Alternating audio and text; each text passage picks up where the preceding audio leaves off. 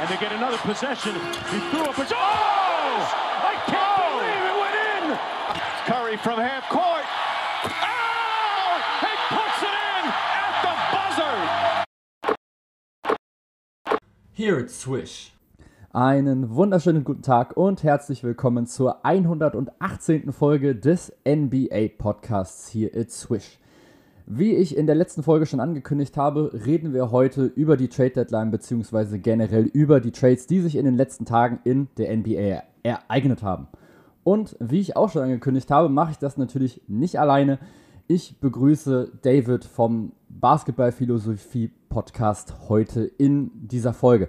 David, erzähl doch mal, wie hast du den gestrigen Tag so wahrgenommen? Hast du es live verfolgt oder hast du dann danach dir alles nochmal so durchgelesen, was so passiert ist?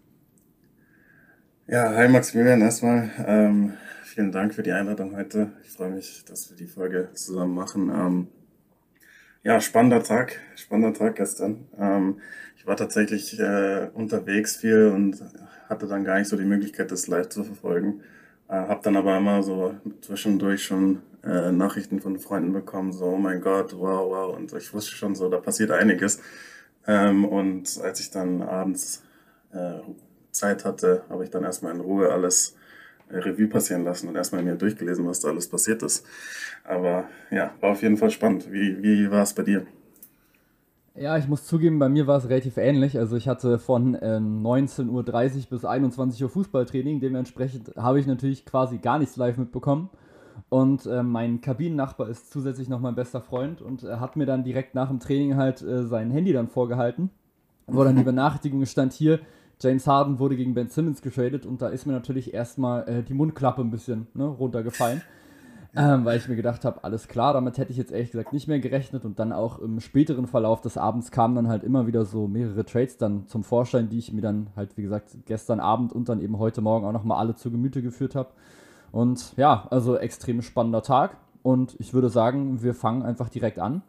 Und wir bleiben, würde ich auch sagen, direkt bei dem Trade, den ich jetzt gleich schon mit angesprochen habe, nämlich eben bei dem Trade, der, glaube ich, jetzt so das Größte jetzt gerade ist, was so hätte passieren können. Denn die 76ers und die Brooklyn Nets haben sich jetzt tatsächlich auf einen Trade einigen können. Die 76ers bekommen jetzt James Harden, die Brooklyn Nets dafür im Gegensatz Ben Simmons, Seth Curry und Andre Drummond. Ist natürlich ein richtig, richtig dickes Ding. Hättest du gedacht, dass so ein großer Trade irgendwie zustande kommt? Oder warst du jetzt eher so ein bisschen unterwegs? Naja, mal gucken. Eigentlich glaube ich jetzt nicht, dass so was Großes passiert. Ja, es war, war schwierig irgendwie. Also äh, ich wusste nicht so recht, was ich äh, zu erwarten habe. Ähm, ich hatte schon das Gefühl, dass äh, die Möglichkeit für einen Trade tatsächlich besteht. Einfach weil ich das Gefühl hatte, dass äh, James Harden tatsächlich, also dass da was dran ist, dass James Harden wirklich unglücklich äh, war in Brooklyn. Ähm, und als dann eben die Situation war, dass er äh, ganz klar halt äh, die, die Option gezogen hat, Free Agent zu werden ähm, nach, der, nach der Saison, ähm, war halt schon auch offensichtlich, dass Brooklyn schon unter Druck steht äh, und die Wahrscheinlichkeit groß ist, dass man Harden sonst, wenn man ihn nicht tradet, im Sommer äh, quasi für nichts verliert.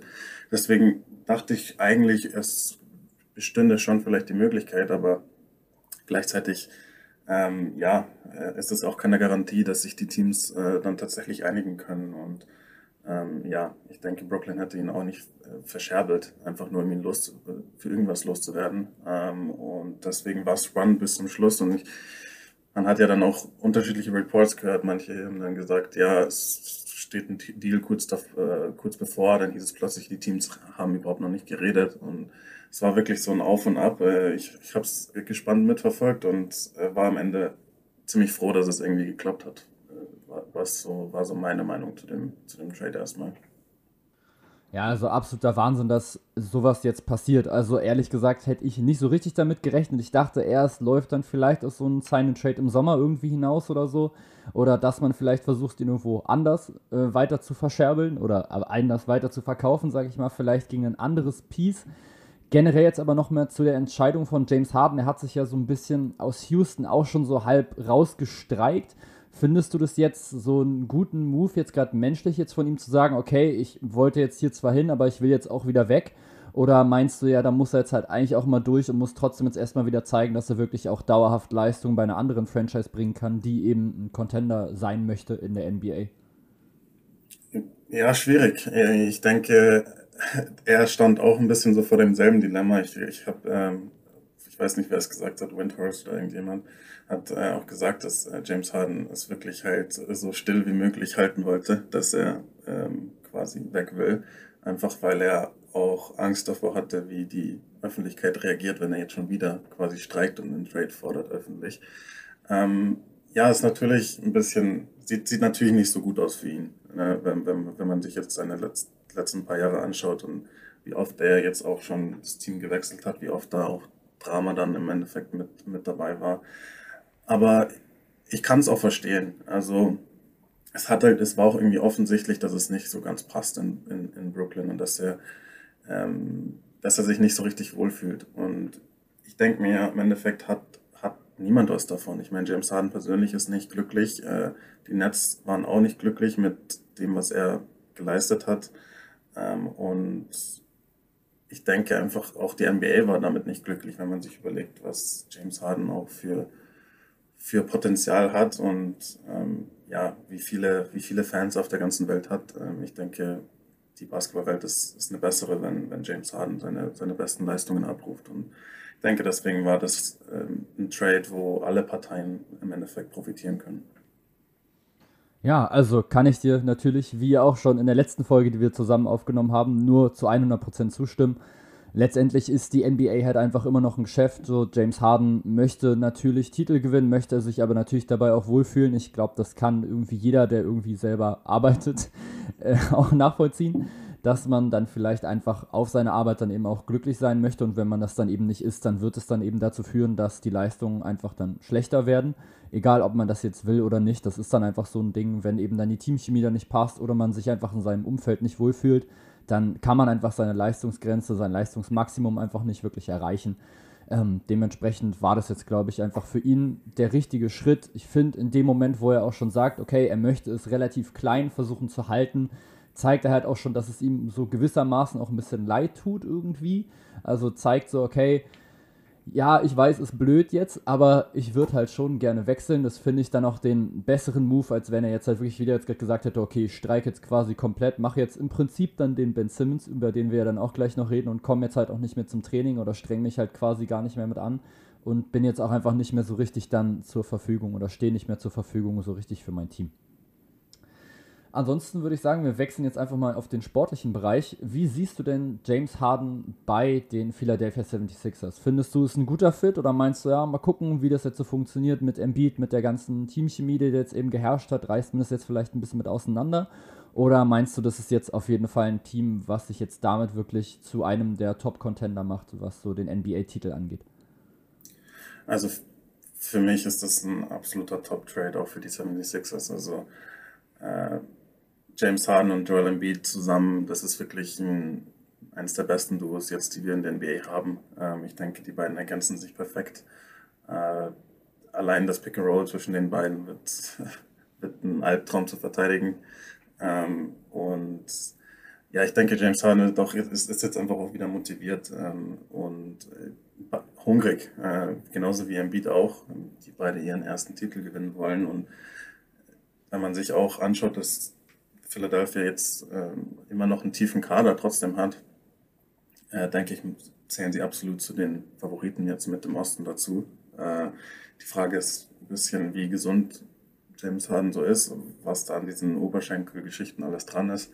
Vielleicht war da dann manches auch schon so ein bisschen Vorwand, weil äh, intern James Harden schon klar gemacht hat, ich habe keinen Bock mehr weiß man alles nicht so richtig, aber wenn er fit ist, äh, dann werden die, sind die 76ers durch diesen Trade für mich direkt in den engen Favoritenkreis im Osten aufgestiegen.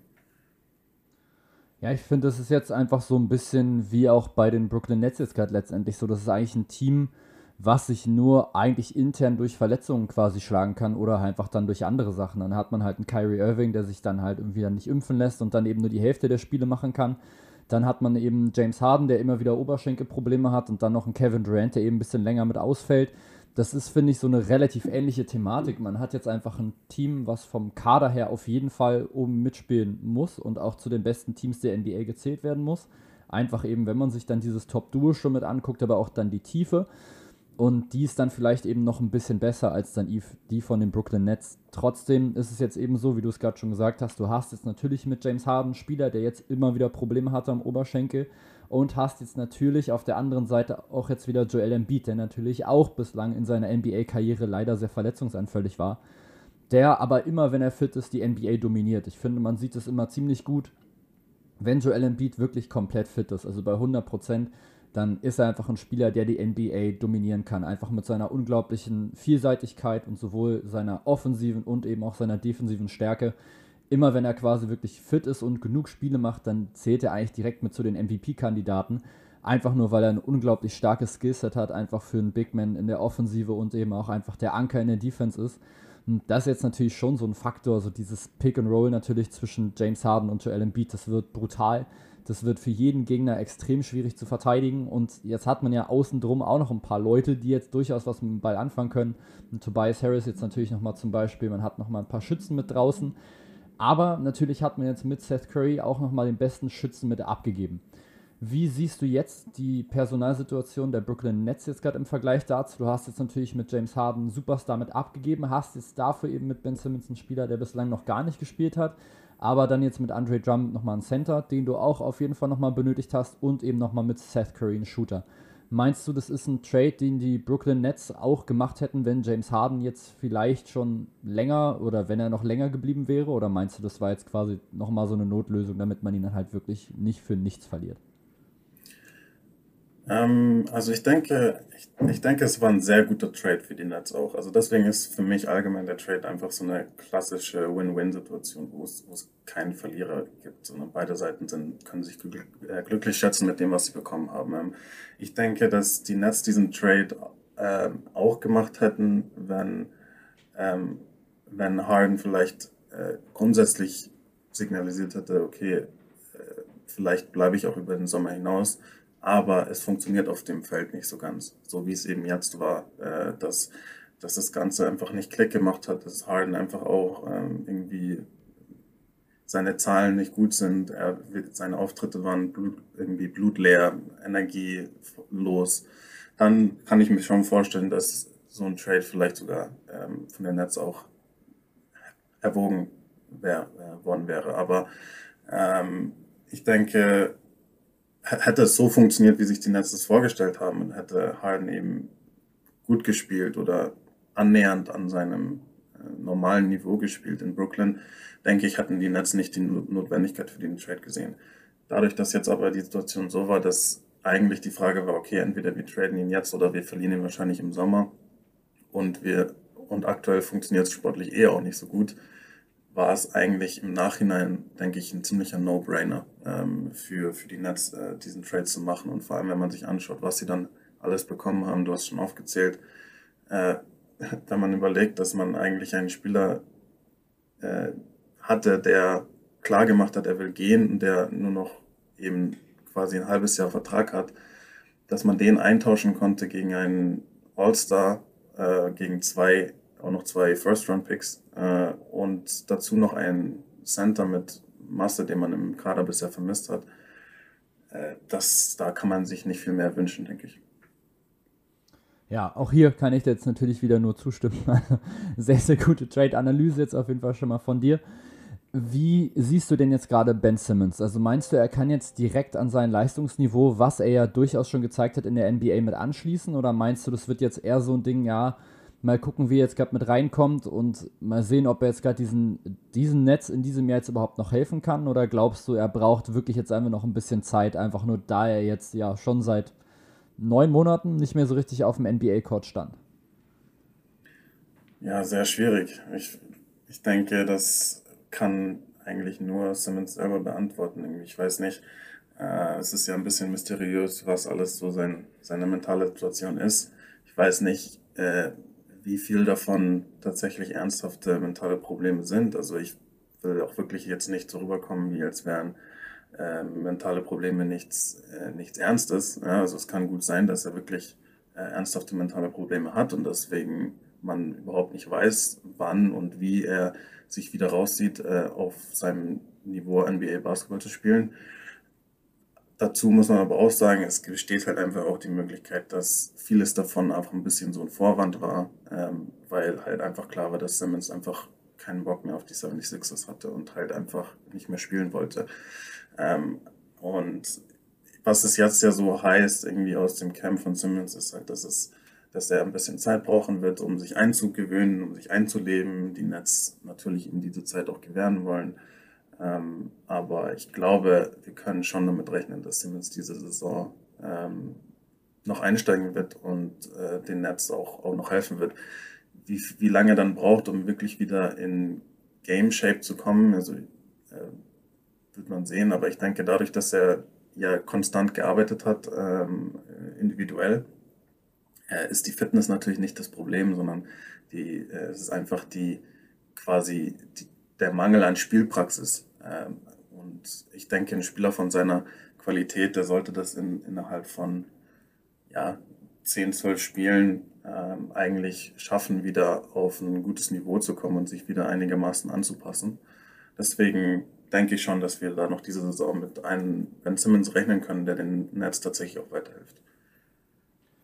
Ja, ich denke, so das große Problem der Brooklyn Nets liegt ja auch ganz klar nicht am offensiven Ende, wo dann eben Ben Simmons gerade Probleme hatte, dann, wenn, gerade wenn man sich jetzt die Serie anschaut gegen die Atlanta Hawks aus den letzten Playoffs, sondern das liegt natürlich eigentlich am anderen Ende des Feldes der Defense und da hat ja Ben Simmons jetzt wirklich auch schon dauerhaft, auch über mehrere Saisons jetzt schon gezeigt, dass er da einfach ein unglaublich guter NBA-Basketballer ist.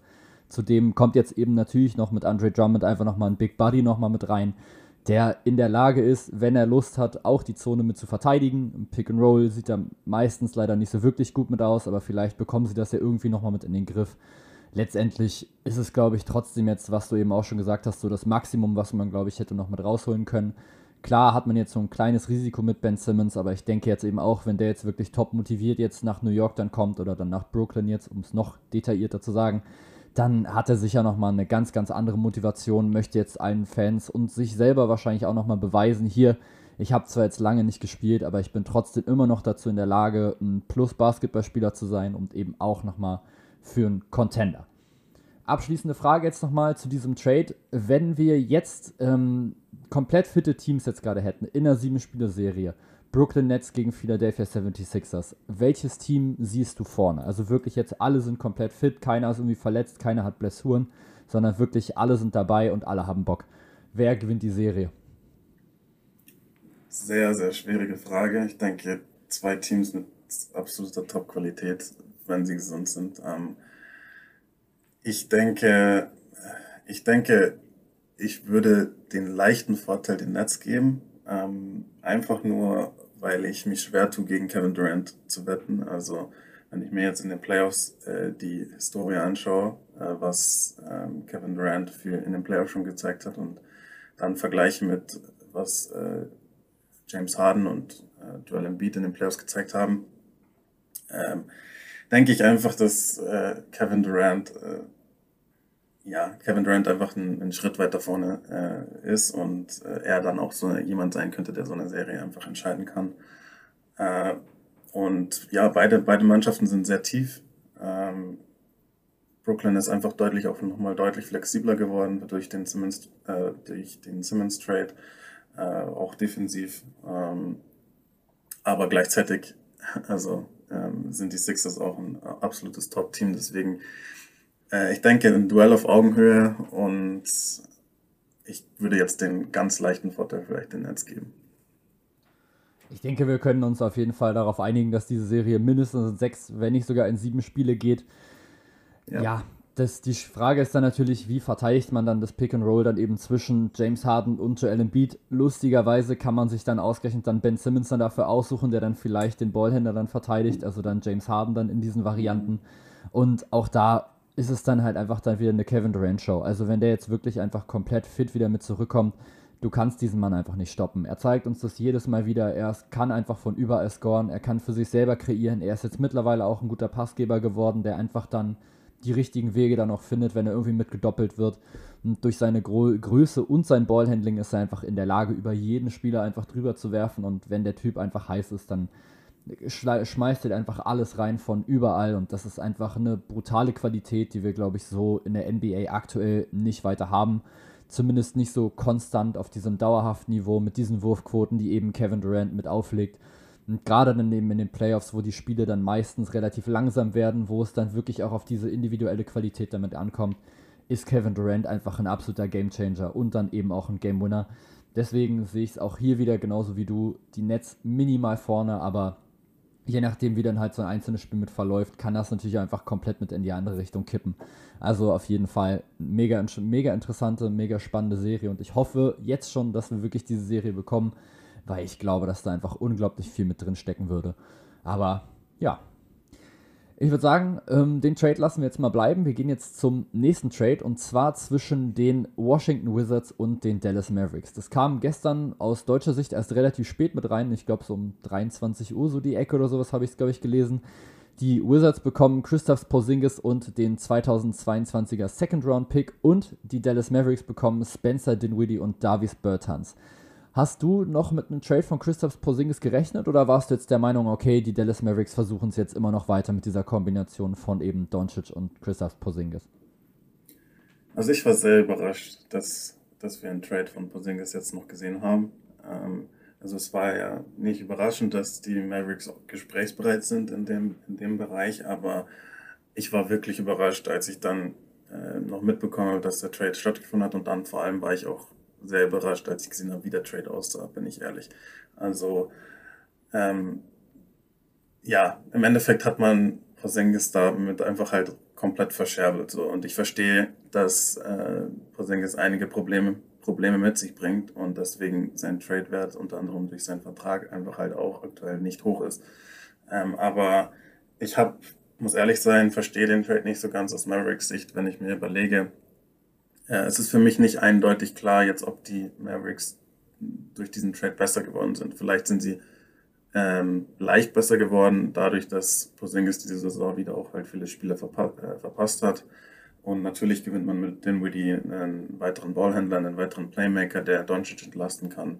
Äh, und mit Bertans auf dem Papier zumindest auch das Shooting, was man durch Porzingis vielleicht dann auch abgegeben hat, zurück, auch wenn man wenn man sich die Quoten von Bertans dieses Jahr anschaut, sind die auch im Keller. Deswegen weiß man auch nicht, was man von dem dieses Jahr noch erwarten kann. Deswegen, für mich äh, sind die Mavericks durch diesen Trade nicht näher äh, an den großen Wurf dieses Jahr gekommen. Ähm, und deswegen konnte ich nicht so ganz verstehen, warum man dann diesen Trade jetzt gewählt hat, wenn man sich überlegt, man hätte auch äh, Porzingis diese, für diese Saison noch behalten, behalten können, ähm, abwarten können, wie, wie es läuft. Vielleicht hätte er solide Playoffs gespielt oder vielleicht sogar gute Playoffs gespielt äh, und hätte seinen Trade-Wert nochmal erhöhen können. Dann hätte man im Sommer vielleicht einen Trade ähm, einfädeln können, wo man mehr Gegenwert bekommt und wo man vielleicht auch einen Draft-Pick bekommt und äh, nicht selber noch einen Draft-Pick oben drauflegen muss, wie es jetzt im Endeffekt der Fall war. Also für mich sah das eher ein bisschen nach einem ja, äh, Panik-Trade aus oder nach so einem Trade so, Haupt, wir wollen ihn loswerden, Hauptsache loswerden, egal, gefühlt egal, was wir da zurückbekommen. Und das soll jetzt nicht irgendwie äh, despektierlich sein gegenüber Dinwiddie, der ist ein äh, guter NBA-Spieler, aber ich denke nicht, dass er groß die, die äh, Welt der Mavericks jetzt verändern wird.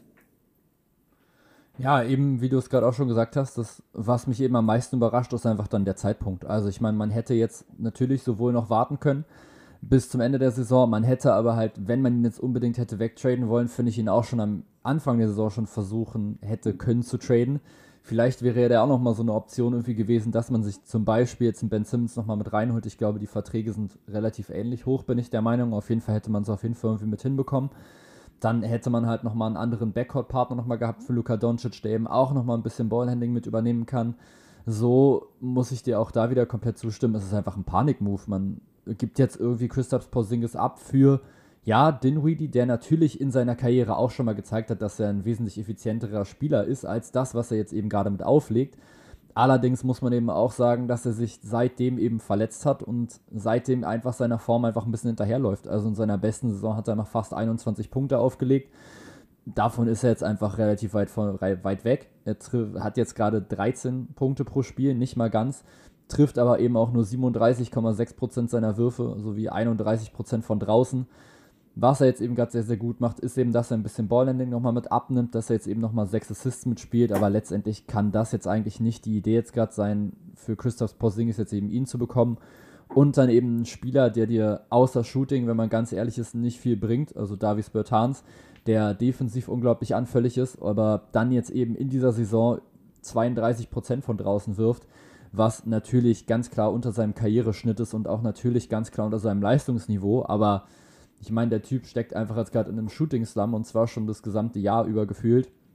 Und den dann jetzt gerade zu holen für Christoph Porzingis unter anderem finde ich dann eben einfach nicht so wirklich sinnvoll. Vor allem, wenn man sich jetzt auch überlegt, dass man jetzt eben mit Christoph Porzingis auch nochmal einen ziemlich großen Spieler jetzt nochmal mit abgibt, der defensiv zumindest eben Größe nochmal mit reinbringt und eben auch nochmal 1,7 Blocks holt pro Spiel. Jetzt ist man eben, finde ich, auf den Bigman-Positionen irgendwie relativ dünn jetzt gerade mit aufgestellt. Klar hat man jetzt noch einen Dorian Finney-Smith, der ein sehr, sehr guter Dreier oder Vierer sein kann. Aber dann kommen halt eigentlich fast nur noch Maxi Kleber und Dwight Powell und ich weiß nicht, ob das jetzt so diese Center-Rotation ist, mit der du jetzt wirklich dauerhaft dann einfach erfolgreich sein kannst in den Playoffs, gerade wenn jetzt eben ja andere Teams jetzt mit dominanteren Centern, sage ich jetzt mal, ankommen, jetzt zum Beispiel die Denver Nuggets mit einem Nikola Jokic. Wie siehst du das jetzt insgesamt? Findest du das auch, dass jetzt die Center-Position ein bisschen unterbesetzt ist oder dass jetzt einfach ein bisschen Größe fehlt? Oder meinst du, nö, das reicht schon aus? So, die NBA wird ja sowieso ein bisschen kleiner. Nee, ich stimme dir zu 100% zu. Ich denke, das hast du äh, super analysiert. Äh, also, das ist wirklich ein etwas seltsamer Trade äh, für die Mavericks und ähm, ja, wirklich nicht berauschend, was man da als Gegenwert bekommen hat. Und genau das war eben auch, ist auch irgendwie so mein Hauptpunkt, dass auch, was du auch sagst, die, es ist für mich nicht klar ersichtlich, dass die Mavericks jetzt ein besseres Team sind als vor diesem Trade. Und warum einen Trade machen, der dich nicht offensichtlich besser macht, ähm, wenn der Spieler, den man abgeben will, gerade wirklich an einem Tiefpunkt angelangt ist in Sachen Trade-Wert. Und, und ich meine, du weißt selber, äh, wie es in der NBA ist, äh, da wird gerne auch mal äh, überreagiert, ja, und wie kann, wenn wir überlegen, wenn, wenn Porzingis eine gute Playoff-Serie spielen würde, wo die ganze, äh, wo die ganze Liga zuschaut und er nur, auch nur teilweise vielleicht sein Potenzial abruft, da würde es vielleicht ein Team geben, was äh, durchaus über, gewillt wäre, überzubezahlen, ja, in Sachen Gegenwert. Äh, also deswegen verstehe ich einfach nicht, warum man den paar Stunden vor der Deadline einfach noch äh, so verscherbelt, äh, im Endeffekt für so wenig Gegenwert. Und genau, also klar, sie sind besser geworden jetzt in Sachen Ballhandling und Playmaking. Ja, und es war wichtig, dass man Doncic vielleicht ein bisschen entlastet, aber zu welchem Preis? Und du hast gesagt, dadurch haben sie ihre, ihren Frontcourt deutlich geschwächt. Und ähm, das könnte in den Playoffs auch zu einer riesen Problemzone werden, die sie vielleicht sonst nicht ganz so gehabt hätten. Äh, deswegen, ja, alles etwas mysteriös. Also das Ding, was mir da jetzt halt auch auffällt, ist, natürlich hat man jetzt eben seinen Backcourt nochmal weiter gestärkt, aber ich glaube, da hätte es auch noch andere und vielleicht auch günstigere Möglichkeiten gegeben, als jetzt eben Spencer Dinwiddie. Man hört ja zum Beispiel, dass man wohl schon relativ nah dran war, mit Dennis Schröder sich auseinanderzusetzen. Auch Goran Dragic von den Raptors war ja gerade am Anfang der Saison nochmal ein relativ großes Thema. Beide sind ja dann tatsächlich gestern auch nochmal getradet worden, aber irgendwie fehlt da einfach so dieser Plan. Es wirkt eben einfach so nach einem absoluten Panik-Move. Man dachte sich jetzt, okay, wir müssen jetzt irgendwas noch mitmachen. Schnell was bekommen wir jetzt nochmal mit hin und hat jetzt einfach seinen, ja, schon zweitbesten Spieler einfach abgegeben für, sagen wir mal, NBA-Durchschnitt, vielleicht leicht besseren NBA-Durchschnitt, aber auf jeden Fall nicht annähernd das, was man aus einem guten Christoph Porzingis hätte mit rausholen können. Ich glaube, das ist relativ klar. Drehen wir das ganze Blatt jetzt einmal mit um. Wie siehst du das denn jetzt aus Washington Wizards Sicht? War das dann jetzt für dich schon so eine Art Stil jetzt gerade für einen Trade oder meinst du, ja, so viel besser macht es dir jetzt auch nicht? Zu 100% ein Stil. Also ich denke, es hat immer zwei Seiten und wir haben jetzt gerade die, die Mavericks natürlich kritisiert für diesen Trade und die andere Seite der Medaille ist, man muss den, den Wizards gratulieren. Äh, also das ist wirklich schon ein toller Deal, den sie da eingefädelt haben, ähm, wenn man sich überlegt, dass sie, dass sie zwei ähm, Spieler abgegeben haben, einerseits mit äh, Bertans ein Spieler, der einen schlechten Vertrag hat, der absolut ähm, nicht auf dem Leistungsniveau ist und deutlich sehr viel Geld bekommt. Ja, und diesen Vertrag äh, konnte man loswerden. Und dazu ähm, äh, hat man natürlich einen talentierten Spieler äh, mit Dinwiddie abgegeben. Talentiert meine ich in der Hinsicht, dass er ein guter Basketballer ist, nicht, dass er Potenzial hätte, weil das hat er nicht. Also wir wissen, wer Spencer Dinwiddie ist und ähm, Spencer Dinwiddie wird nicht besser, groß besser werden als das, was er vielleicht vor zwei Jahren oder so gespielt hat. Ähm, ist jetzt auch nicht mehr der Jüngste. Deswegen, man hat im Endeffekt an einen ähm, Spieler abgegeben, der auch nicht auf Leistungsniveau ähm, gespielt hat, auch nicht das den Washington Wizards gegeben hat, was sie sich erhofft haben, als sie ihn verpflichtet haben. Also hat man im Endeffekt zwei Spieler, diese zwei Spieler loswerden können und im Gegenwert kriegt man natürlich einen happigen Vertrag, den, den Porzingis hat, aber gleichzeitig eben immer noch einen Spieler, der einfach auch ein ziemlich einzigartiges Skillset mitbringt und der immer, wo immer noch nicht so ganz klar ist, was ist das ein Potenzial und inwieweit ist das schon ausgeschöpft. Ähm, und dazu kriegt man sogar auch noch einen, äh, einen Zweitrunden-Pick. Also ich denke, für viel mehr, auf viel mehr Gegenwert äh, kann man nicht hoffen, wenn man sich überlegt, was die Wizards da dafür abgegeben haben. Ja, hast du absolut recht. Natürlich hat man Christoph Porzingis auch gerade am Anfang seiner Karriere sehr, sehr oft Unicorn genannt und das eben auch völlig zu Recht. Einfach nur, weil er eben ein Spieler ist, der einfach in der Defense allein schon durch seine schiere Größe natürlich einen gewissen Eindruck schindet bei Gegnern, aber dann eben auch einfach offensiv in der Lage ist, Dreier zu treffen. Und das ist natürlich schon so ein Skillset, was jetzt natürlich in der NBA schon relativ einzigartig ist, zumindest also mit diesem Tempo, was er eben hatte, noch vor seinen Verletzungen. Und das ist auch jetzt hier wieder genauso wie du sagst. Er war eben lange verletzt. Das heißt, wir haben den besten Christoph Porzingis wahrscheinlich immer noch nicht gesehen. Und das, was man eben gerade am Anfang seiner NBA-Karriere von ihm aber gesehen hat, lässt, finde ich, immer noch so gewisse Hoffnung haben. Oder lässt mich gewisse Hoffnung haben, dass er an dieses Niveau auch nur annähernd wieder mit rankommt. Plus jetzt vielleicht nochmal die Erfahrung, die er jetzt gerade nochmal mit gesammelt hat also letztendlich müsste jetzt ein Christoph Porzingis eigentlich nur noch besser werden und das macht eben diesen Trade einfach für die Washington Wizards so unglaublich gut. Man hat jetzt eben einfach einen Spieler abgegeben in Spencer Dinwiddie, der jetzt nach seinen Verletzungen immer noch nicht so richtig wieder auf seinem Leistungsniveau scheint, immer noch ja, sehr, sehr ineffizient gerade mit unterwegs ist und eben einfach mit Davis Bertans einen Spieler weg, wegbekommen, der einen riesen Vertrag hat und trotzdem einfach das Einzige, was er eigentlich auf einem NBA-Parkett machen soll, nämlich Würfe treffen, das eben einfach aktuell nicht tut. Und ich glaube, das ist quasi das Maximum, was du jetzt gerade mit hättest rausholen können. Sie haben dann in einem anderen Trade nochmal Montrezl Harrell nochmal mit weggetradet. Das heißt, sie haben jetzt quasi auch wieder Raum jetzt gerade wieder geschaffen für ihre Center-Rotation. Haben jetzt dafür Ish Smith nochmal mit zurückbekommen und nochmal Vernon Carey und nochmal ein 2023er Second-Round-Pick. Haben sich da jetzt also auch nochmal ein kleines bisschen wieder weiter verstärkt. Haben jetzt quasi so diesen Guard, den man verloren hat, eben in Spencer Dinwiddie auch wieder mit zurückgeholt. Und hat dadurch dann einfach, glaube ich, dann zwei Trades gemacht, die einfach so, wie sie jetzt gerade sind, durchaus Sinn ergeben. Und ich glaube, das ist eben das, was wir von den Mavericks einfach so in diesem Trade nicht behaupten können. Der nächste Trade, über den wir jetzt reden wollen, beschäftigt oder hat jetzt wieder ein All-Star drin, nämlich äh, Domantas Sabonis, denn der wechselt zusammen mit Justin Holiday, Jeremy Lamb und einem 2023er Second-Round-Pick zu den Kings. Die Indiana Pacers bekommen jetzt dafür zurück Tyrese Halliburton, Buddy Hield und Tristan Thompson. Auch hier jetzt erstmal dazu, es war ja relativ klar, dass die Pacers wahrscheinlich Domantas Sabonis und Miles Turner oder einen von beiden zumindest dann traden würden oder vielleicht sogar beide. Hättest du gedacht, dass sie eher Sabonis oder eher Miles Turner traden? Ja, äh, schwierig. Also es war eigentlich ähm, die, also die Wahrscheinlichkeit würde ich denken, würde ich sagen, ziemlich ähnlich. Äh, ich wäre mit keinem äh, von beiden überrascht gewesen. Ähm, und ja, dass im Endeffekt Sabonis der Erste war, der ähm, dann, oder derjenige war, der, wo dann der Trade vermeldet wurde, ähm, war jetzt, das alleine war jetzt nicht besonders überraschend. Ähm, ich war ein bisschen erstmal überrascht, quasi von dem Zeitpunkt, dass es schon so früh der Trade äh, war, ähm, weil natürlich Sabonis ein, ein, einer der begehrtesten Spieler war auf dem, auf dem Trade-Markt. Aber diese Überraschung ist dann auch schnell wieder gewichen, als ich gesehen habe, ähm, wie das Angebot der Kings aussah dafür.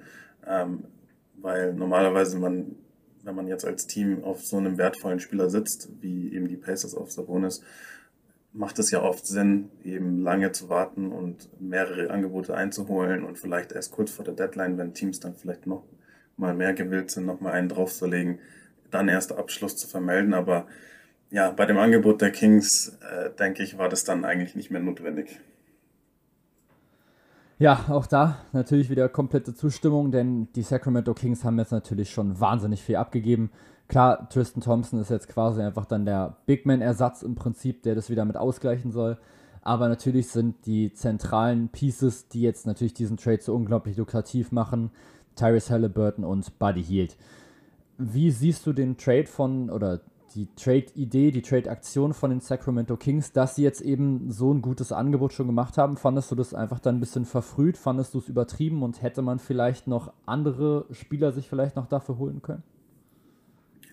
Äh, ja, also ich war, ich war wirklich überrascht äh, von dem Angebot der Kings und ich denke, es war kein besonders guter Trade für die, für die Kings, äh, denke ich. Wenn man sich überlegt, dass sie wirklich zwei wertvolle äh, Assets in dem Trade abgegeben haben. Ähm, vor allem natürlich Terry Halliburton, da, das hat mich wirklich sehr überrascht, weil, ähm, wie du auch weißt, ich bin ein Fan von äh, Terry Halliburton. Ich denke, er ist ein sehr vielversprechender Spieler. Ich hatte ihn in äh, unserer ähm, ja, NBA Preview Folge als einen der Kandidaten vielleicht auf den Most Improved Player, was jetzt im Endeffekt dieses Jahr nicht passiert, äh, passiert ist, aber trotzdem ähm, sein Talent ist offensichtlich, er ist jung ähm, und ja, bringt einfach sehr, sehr viele Qualitäten mit sich und es war schon die, äh, eigentlich ein, ein Spieler, wo man sich vorstellen konnte, das könnte vielleicht ein Spieler für die Zukunft von, von Sacramento sein. Warum man den dann äh, in, in einem Trade, äh, Trade abgeben will ähm, für einen Spieler, der natürlich sehr hohe Qualität hat wie Sabonis, aber der auch deutlich älter ist und wo dann halt auch die Frage ist, inwiefern man da jetzt äh, ein, ein erfolgreiches Team aufbauen will, wenn man überlegt, wie viel Tiefe dann auch die Kings verloren haben, äh, fand ich das durchaus fragwürdig. Und äh, auch Buddy Hield war natürlich ein wertvoller äh, Spieler auf dem Trademarkt, weil einfach durch seine Qualität als Schütze ist er überall ähm, überall begehrt. Deswegen, ähm, wenn man schon gewillt ist, Halliburton abzugeben, äh, dann würde ich nicht auch noch in denselben Trade äh, auch noch Buddy Hield reinschmeißen, weil Buddy Hield wäre halt auch noch mal ein Spieler gewesen, wo man, den man in einem anderen Trade halt hätte noch abgeben können, wo man vielleicht noch in, ähm, auch noch äh, ganz, vielleicht gute Kompensation hätte bekommen können äh, und wo man vielleicht dann ähm, etwas von dem äh, Talent oder der Tiefe, die man abgegeben hat in dem Sabonis-Trade, vielleicht wieder hätte zurückholen können. Deswegen war es für mich, für meinen Geschmack schon wirklich zu viel, was die Kings abgegeben haben. Ich muss auch zugeben, dass ich jetzt eher damit gerechnet hätte, dass die Kings jetzt dann eher dauerhaft auf das Backcourt Tyrese Halliburton und Davion Mitchell jetzt gerade setzen würden, einfach so als Kombination so Offense und Defense. Beide bringen so ein kleines bisschen Ballhandling nochmal mit und Playmaking. Und dann vielleicht eher die Aaron Fox, denn der ist, der dann quasi auf Dauer getradet wird. Damit hatte ich jetzt dann tatsächlich wirklich nicht gerechnet. Also Tyrese Halliburton hatte ich jetzt auch eben als Spieler einfach in Erinnerung, der einfach in seiner ersten Saison schon über 40% von draußen getroffen hat, was gerade eben als Rookie relativ selten ist, vor allem eben wenn man so viele Versuche nimmt wie er. Denn meistens, wenn die Jungs eben aus dem College kommen, kennen die eben dann noch andere Weiten, sage ich mal. Die Dreierlinie in der, in der NBA ist ja noch ein Stückchen weiter als die eben aus dem College und haben dann gerade am Anfang erstmal zumindest ein bisschen Probleme, ihren Dreier dann gut zu treffen. Tyrese Halliburton hat ihn aber nicht nur auch sehr, sehr gut getroffen, sondern er konnte ihn sich teilweise auch schon selber kreieren, eben über Stepbacks agieren. Und dementsprechend habe ich jetzt auch überhaupt nicht mit diesem Trade gerechnet. Und auch hier muss ich dir jetzt natürlich wieder komplett mit zustimmen. Dieser Trade von Sabonis ergibt jetzt für mich aus Sacramento Kings Sicht irgendwie keinen so richtig großen Sinn, weil ich finde, dass er jetzt einfach überhaupt nicht in die Timeline der Sacramento Kings mit reinpasst. Ich finde, man war jetzt endlich mal sehr, sehr gut mit unterwegs, sich jetzt ein junges Team mit aufzubauen, um das man jetzt wirklich auch langfristig mit planen kann. Eben mit Davion Mitchell, mit einem Tyrese Halliburton, mit einem Buddy Hield nochmal mit als Shooter und irgendwie schmeißt man das jetzt so ein kleines bisschen mit weg. Also man geht einfach in Rebuild mit rein, ja auch jetzt gerade schon gefühlt seit zehn Jahren und bricht ihn aber immer wieder so halb mit ab. Und ich finde, das ist jetzt hier auch schon wieder passiert. Man ist irgendwie dabei, sich gerade ein gutes Team für die Zukunft mit aufzubauen.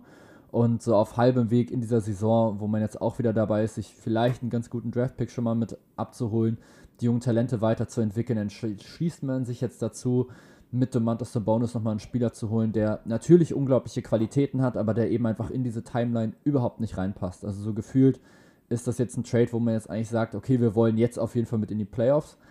Aber ich frage mich einfach so ein bisschen, warum. So, warum möchte man jetzt eben die nächsten zwei Schritte jetzt gerade schon mit überspringen?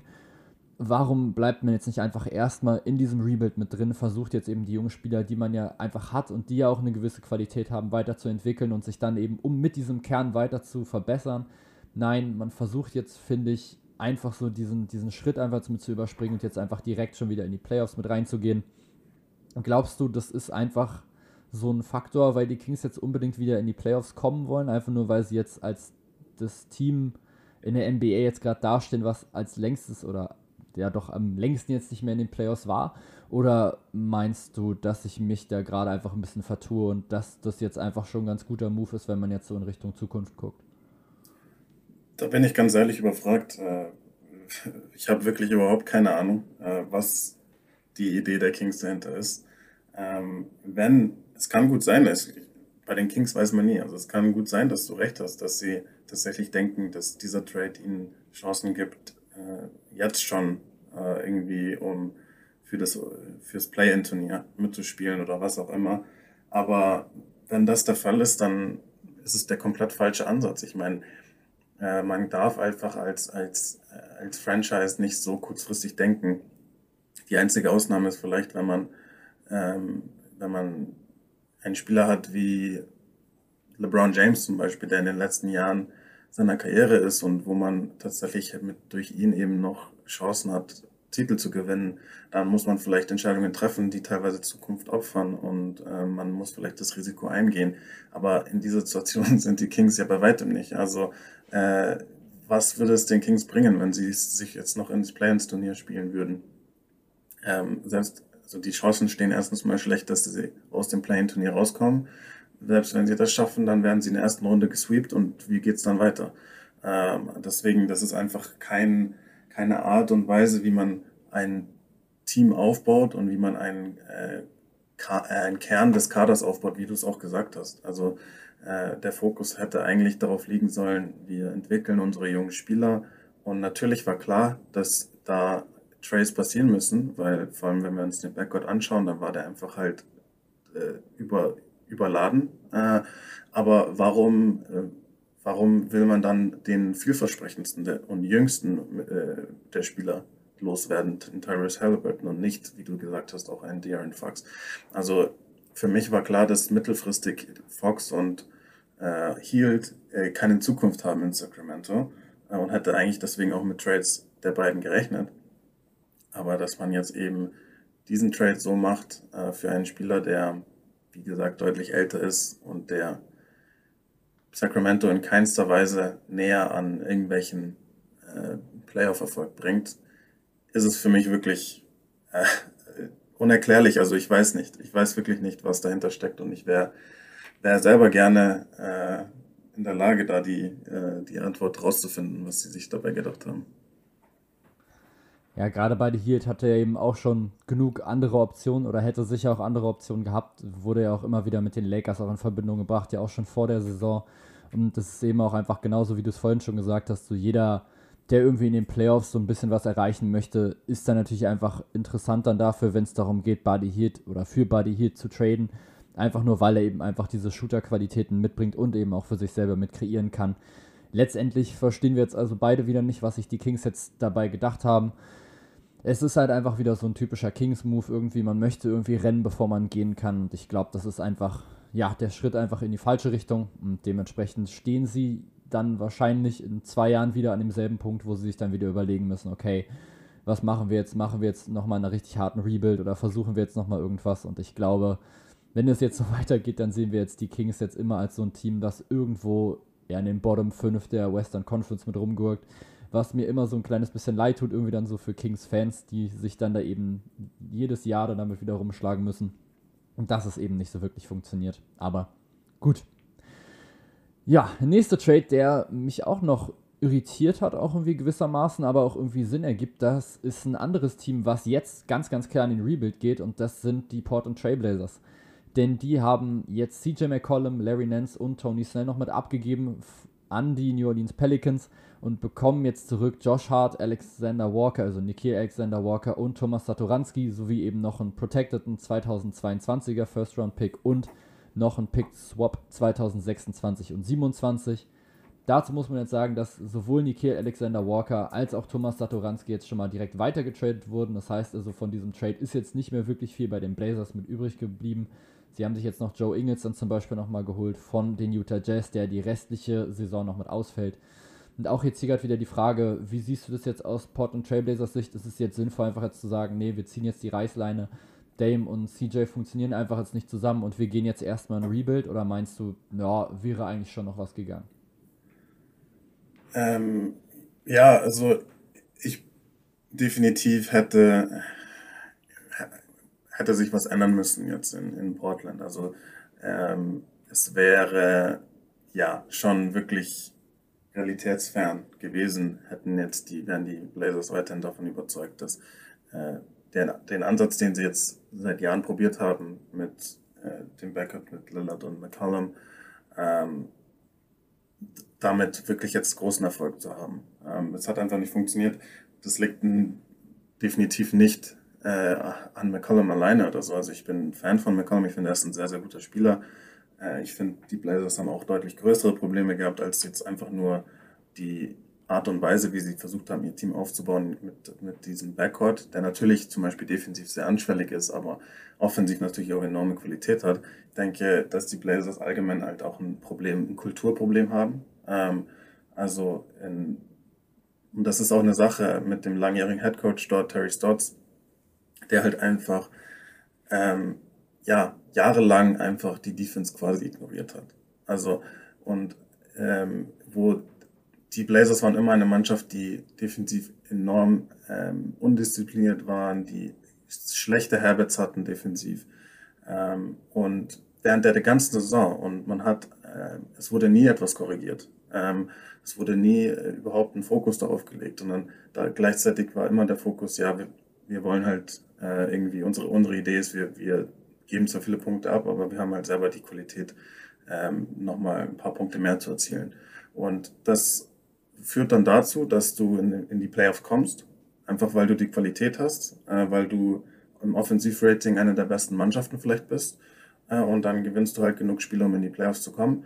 Aber in den Playoffs ist es eine andere Geschichte. Und wenn du in den Playoffs nicht verteidigen kannst, dann kommst du nicht weit. Äh, und deswegen, ähm, da, da, da ist einfach, äh, da, da muss einfach eine komplett andere Idee ran, äh, wie man das Ganze angeht. Es muss eine größere Winning Culture sein und man muss da deutlich mehr ähm, die Spieler auch in die Verantwortung ziehen und Details, an Details arbeiten. Und deswegen ist es für mich auch nicht so ein Quick Fix irgendwie für die Blazers. Äh, natürlich macht es Sinn, grundsätzlich McCollum abzugeben und man muss irgendwie sich neu aufstellen. Ähm, gleichzeitig sind die Blazers aber auch, glaube ich, ein bisschen zwischen den Stühlen. Also äh, man will einerseits halt äh, in, in den Rebuild, weil man weiß, es funkt, so funktioniert es nicht. Gleichzeitig muss man aber auch was äh, Lillard vorweisen, ähm, damit man ihn von dem Verbleib überzeugen kann. Ähm, und der Plan der Blazers ist ja offensichtlich, ein neues Team um Lillard aufzubauen und dann mit ihm Erfolg zu haben. Aber wir wissen beide, Lillard hat auch nicht mehr unendlich viel Zeit. Lillard war enorm geduldig mit den Blazers jetzt schon. Und man muss ihm dann schon auch aufzeigen, wie man halt vielleicht in den nächsten zwei Jahren äh, schon um den Titel mitspielen kann. Äh, man kann jetzt nicht zu Lillard hingehen und sagen, ja, wir haben jetzt hier irgendwie ein Rebuild und in fünf Jahren wollen wir um den Titel mitspielen. Da, dafür hat er keine Zeit und auch keine Geduld. Deswegen ist es eine sehr, sehr schwierige Aufgabe, denke ich, für die Blazers jetzt. Ähm, und der nächste Sommer wird der, denke ich, der Schlüssel sein, wenn man da irgendwas schafft ähm, und man tatsächlich irgendwie einen vielversprechenden Weg findet äh, und vielleicht Spieler akquirieren kann, die einen Lillard, Lillard auch überzeugen, äh, dass man da vielleicht nochmal angreifen kann, dann kann das Ganze vielleicht von Erfolg gekrönt sein. Es kann aber auch sein, dass, und das ist, denke ich, das wahrscheinlichere Szenario, dass das nicht gelingt ähm, und dass man dann bald, relativ bald, äh, auch ohne Lillard dasteht und man wirklich von, komplett von Null wieder anfängt. Ja, auf jeden Fall haben sich jetzt die Blazers eben einfach durch ihre Idee, durch ihre Spielidee in den letzten Jahren und jetzt eben auch diesem Backcourt und auch das weitere drumrum eben auch dann über den Coach einfach in so eine Art Sackgasse einfach gerade mit manövriert, wo man jetzt eben einfach so ein kleines bisschen mit festhängt. Also man, klar hat man jetzt eben noch Damian Lillard, der jetzt gerade aber auch nicht fit ist, und dann hat man jetzt eben einfach sehr, sehr viele Pieces gehabt, jetzt auch einfach lange, die einfach nicht zusammenpassen. Man hatte ja neben dem natürlich sehr, sehr offensiv potenten, aber eben auch defensiv sehr, sehr anfälligen Backcourt, auch mit Yusuf Nurkic jetzt nicht gerade so den Center, der da jetzt eine überragend gute Rolle jetzt gespielt hat defensiv. Man hat sich mit Norman Powell dazu nochmal einen relativ kleinen Small Forward nochmal geholt, der glaube ich auch so um die 6'3, 6'4 maximal ist. Also maximal so in die Richtung 1,90, 1,92 vielleicht, wenn es hochkommt. Und dann hatte man eben einfach mit Robert Covington einfach nur einen wirklich guten Verteidiger. Und wenn ich mir dann halt überlege, du bist denn jetzt einfach Robert Covington jetzt meinetwegen so der einzige gute Verteidiger in diesem Team und du merkst einfach die ganze Zeit, wie du einfach gute Arbeit leistest, aber dann eben Offball sehr, sehr schlecht verteidigt wird oder einfach woanders die ganze Zeit einfach dann Punkte gegen dich fallen, dann hast du auch einfach irgendwann keine Lust mehr. Dann denkst du, ja gut, wozu strenge ich mich dann jetzt hier an? wenn jetzt hier das restliche Team sowieso nicht verteidigt, wenn wir dann am Ende sowieso wieder Punkte gegen uns dann bekommen und dann halt einfach dadurch auch irgendwie dann Spiele verlieren. Dementsprechend ist es dann einfach, wie du es auch schon gesagt hast, einfach ein Culture-Problem. Das muss man dann einfach von Anfang an schon anders kommunizieren. Also wenn du jetzt deinen Spielern sagst oder wenn es jetzt deine Idee ist, ja gut, äh, wir sind offensiv jetzt gerade so gut, wir brauchen keine Defense, dann kann das halt einfach nicht funktionieren. Ich glaube, das ist logisch, dass ein Basketballspiel an beiden Seiten des Feldes gewonnen werden muss. Und klar reicht es dann eben aus, wenn man dann einfach gegen sehr, sehr viele Rebuilding-Teams dann eben spielt oder äh, gegen sehr, sehr junge Teams, wie jetzt zum Beispiel die Oklahoma City Thunder oder auch gegen die Houston Rockets, dass man die dann eben einfach mal mit abschießt. Aber sobald es dann eben in Richtung kompetitiven Basketball geht, sobald es dann eben in Richtung Playoffs geht, dann bekommt man einfach jedes Mal auf den Senkel, fliegt dann jedes Mal schnell wieder mit raus und muss dann eben wieder gucken, ja, okay, woran hat es jetzt gerade gelegen an unserer Defense? Hm, na gut, dann mal, holen wir uns da jetzt nochmal vielleicht einen anderen Spieler nochmal mit rein, aber so richtig dauerhaft funktioniert hat das eben einfach nicht. Und jetzt ist natürlich dann die große Frage, ob Lillard jetzt eben wirklich da gehalten werden kann. Wie siehst du das? Glaubst du, Damian Lillard tut sich das jetzt nochmal mit an oder meinst du jetzt, ey, wenn es jetzt in der nächsten Saison nicht wirklich funktioniert oder wenn die Blazers zumindest keinen richtig klaren Plan haben, die sie ihm vorgeben können, dann ist er weg? Ähm, ich denke, also ich denke, äh, grundsätzlich will Lillard äh, in Portland Erfolg haben. Ich meine, das hat er jetzt schon gezeigt. Wenn, wenn das nicht der Fall wäre, dann wäre er schon längst weg gewesen. Also äh, sein, sein Herz ist wirklich, sein Herz sagt ihm wirklich, nee, ich will in Portland bleiben und ich will in Portland was aufbauen. Und deswegen, glaube ich, tendiert er auch so gefühlt dazu, den Blazers vielleicht eh ein oder zwei Chancen zu viel zu geben. Man könnte äh, auch der Meinung sein, das hat er schon jetzt gemacht, dass er ihnen schon ein paar Chancen zu viel gegeben hat. Äh, ich denke, dass lang, so langsam auch bei Lillard die Geduld, der Geduldsfaden reißt. Und äh, ich denke, dass er äh, diesen Sommer jetzt dann noch abwarten wird. Äh, aber ich denke, wenn in dieser, in der nächsten Offseason dann nicht irgendwie klar erkennbar sein wird, ähm, wie die Blazers schon relativ kurzfristig wieder angreifen können, denke ich, dass man Lillard nicht halten kann. Und äh, da kann man ihm wirklich dann auch überhaupt nichts vorwerfen, weil ja, die Blazers haben es einfach nicht geschafft, äh, ähm, eine, ein Team aufzubauen, ähm, was wirklich äh, um, bereit wäre für Playoff-Erfolg. Und wir haben beide jetzt auch gesagt, das ist einfach ein, einfach ein Culture-Problem dort. Und ich, deswegen denke ich, dass äh, dieser komplette Rebuild ohne McCollum und ohne Lillard ähm, relativ bald auch schon unausweichlich sein wird. Also ich denke nicht, dass äh, die Blazers es schaffen, ähm, Lillard tatsächlich nochmal zu überzeugen und so ein Paket quasi aufzubauen um ihn herum, das ihn wirklich überzeugt, dass er damit nochmal angreifen kann. Das ist meine Meinung. Mal sehen, was passiert. Man kann es nie wissen, aber die Chancen, würde ich sagen, stehen, stehen nicht so gut. Und ich würde vielleicht noch ganz kurz eine kleine Pointe dazu äh, erzählen bezüglich dem Culture-Problem. Weil ähm, für mich ist, hat das Ganze so ein bisschen Symbolcharakter äh, gehabt, äh, ein Preseason-Spiel von den Blazers von der letzten Saison. Ja, und man würde jetzt sagen, okay, Preseason NBA, wen interessiert das? Äh, ich habe mir ein Preseason-Spiel angeschaut von den Blazers bei den Denver Nuggets. Und in diesem Preseason-Spiel, ich, ich bin kein Blazers-Fan, ich habe mir dieses Spiel einfach komplett neutral angeschaut. Und ich war zur Halbzeit stinksauer, was die Blazers gespielt haben, obwohl es ein Preseason-Spiel war. Aber einfach, es war so ein peinlicher Auftritt. Das war defensiv so schlecht. Da wären Highschool, Spieler in der Highschool wären da gebencht worden. Also das war wirklich professionellem Basketball absolut unwürdig. Und ich war wirklich perplex, als ich die ganze Zeit gesehen habe, Terry Stotts, der Head Coach der Blazers damals halt, war absolut zufrieden. Absolut zufrieden, auch nach dem Spiel, wo sie, ich glaube, ich weiß nicht, am Ende haben sie das Spiel irgendwie, glaube ich, äh, relativ deutlich verloren, aber haben selber irgendwie trotzdem 120 oder so Punkte gemacht. Da kann man auch dann dran sehen, wie viele Punkte sie kassiert haben. Und dann danach dem Spiel hat er gesagt, ja, es war halt ein, äh, dass, dass sie sich, dass sie gute Schritte nach vorne gemacht haben oder wie auch immer. Und wo ich mir dachte, wie kann, wie kann man das in der Preseason schon akzeptieren? Äh, und solche Bad Habits, die ziehen sich dann halt auch durch die Regular Season und in den Playoffs spätestens bist du dann dafür bestraft. Und das ist einfach kein Winning äh, Basketball und das ist kein, keine Kultur, mit der du irgendwie den großen Wurf schaffen kannst. Das, deswegen wird mit dieser kleinen Geschichte will ich nur einfach unterstreichen, dass das Problem in Portland war nicht äh, CJ McCollum, sondern das Problem ist ein deutlich tiefgründigeres. Ja, danke auf jeden Fall für diesen Einblick in deine damalige Gefühlswelt und dann eben dann deine Sicht auf dieses Spiel. Ich glaube, das zeigt eben einfach genau das, was wir beide jetzt gerade schon mit angesprochen haben. Eben einfach dann dieses große Problem, was da einfach schon in so einem tiefen Kern der Blazers einfach gerade mit steckt. Und wie gesagt, wenn du einfach in einem Preseason-Spiel schon, weiß ich nicht, 135 Punkte dann wahrscheinlich Minimum kassiert hast, solltest du dich schon mal hinterfragen, was da eigentlich dann los ist und dann eben dann gerade, wenn der Coach dann nichts dann dazu sagt oder sagt, ja, wir machen gute Fortschritte, also das kann ich dann halt überhaupt nicht nachvollziehen. Denn gerade in der Preseason, wo man dann vielleicht ein paar neue Spieler mitsieht und sowas, sollte man ja eigentlich dann schon etablieren, dass man vielleicht auch mal Sachen ändert. Denn das war jetzt eben nicht das erste Mal oder ist jetzt gerade nicht die erste Saison, in der die Blazers defensiv Probleme haben, sondern es zieht sich jetzt eben schon sehr, sehr lange mit durch.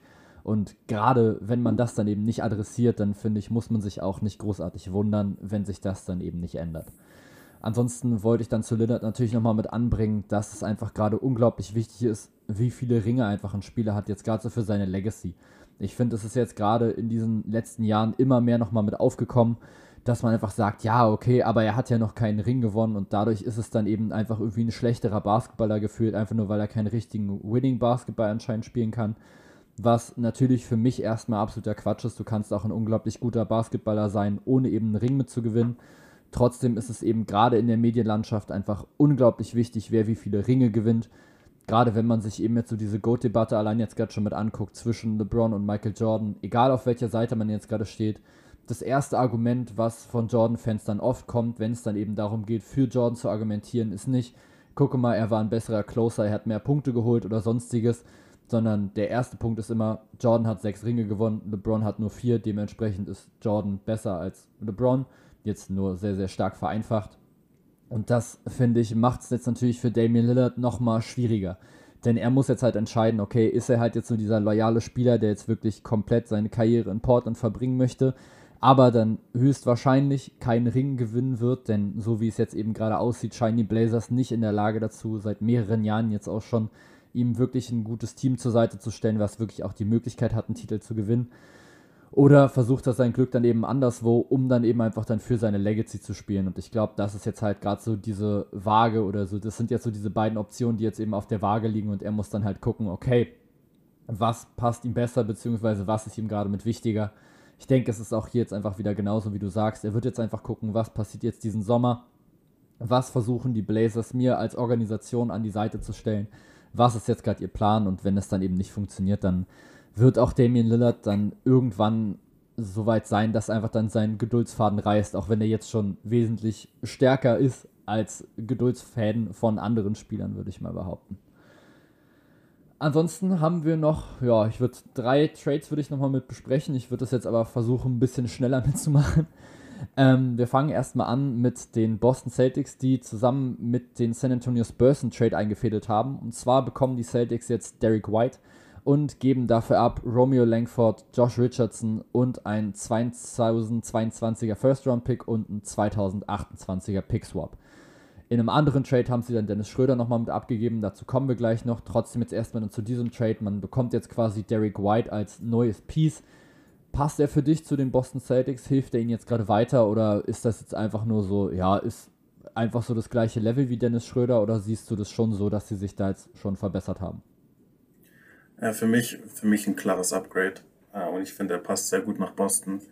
Ähm, auch mit den, mit den Qualitäten, die er mitbringt. Er ist jemand, der defensiv einfach enorm hohe Qualität hat, was in Boston immer wichtig ist äh, und was grundsätzlich auch wichtig ist, wenn man auch in den Playoffs einfach erfolgreich sein will, was eben das Ziel des Celtics halt ist. Die Celtics sind nicht irgendwie in einem Rebuild ähm, und deswegen war es wichtig, einfach dieses Team weiter zu verbessern und ich denke, das ist ihm damit definitiv gelungen. Also White ist ein großes Upgrade defensiv gegenüber Schröder und bringt eben auch Offensivqualitäten mit. Ähm, und deswegen macht es durchaus Sinn. Ich denke, ähm, es ist auch gut, äh, den Backcourt weiter zu verstärken, sodass äh, ja nicht ganz so viel Last, vielleicht Last auf den Schultern von Jalen Brown ähm, lastet. Äh, vor allem, dass halt vielleicht Jalen Brown auch defensiv äh, ein bisschen entlastet werden kann, weil man eben seine Offense auch einfach braucht. Also für mich war das ein äh, sehr sinnvoller Trade für die, für die Celtics. Ja, ich finde, es geht einfach schon damit los, wenn man sich einfach nur die Assist-Zahlen einfach nur mit anguckt. Also ich meine, Derek White ist einfach in der Lage, auch schon bei den San Antonio Spurs sehr, sehr viele Assists quasi mit auszuspielen, nämlich mit jetzt in dieser Saison 5,6.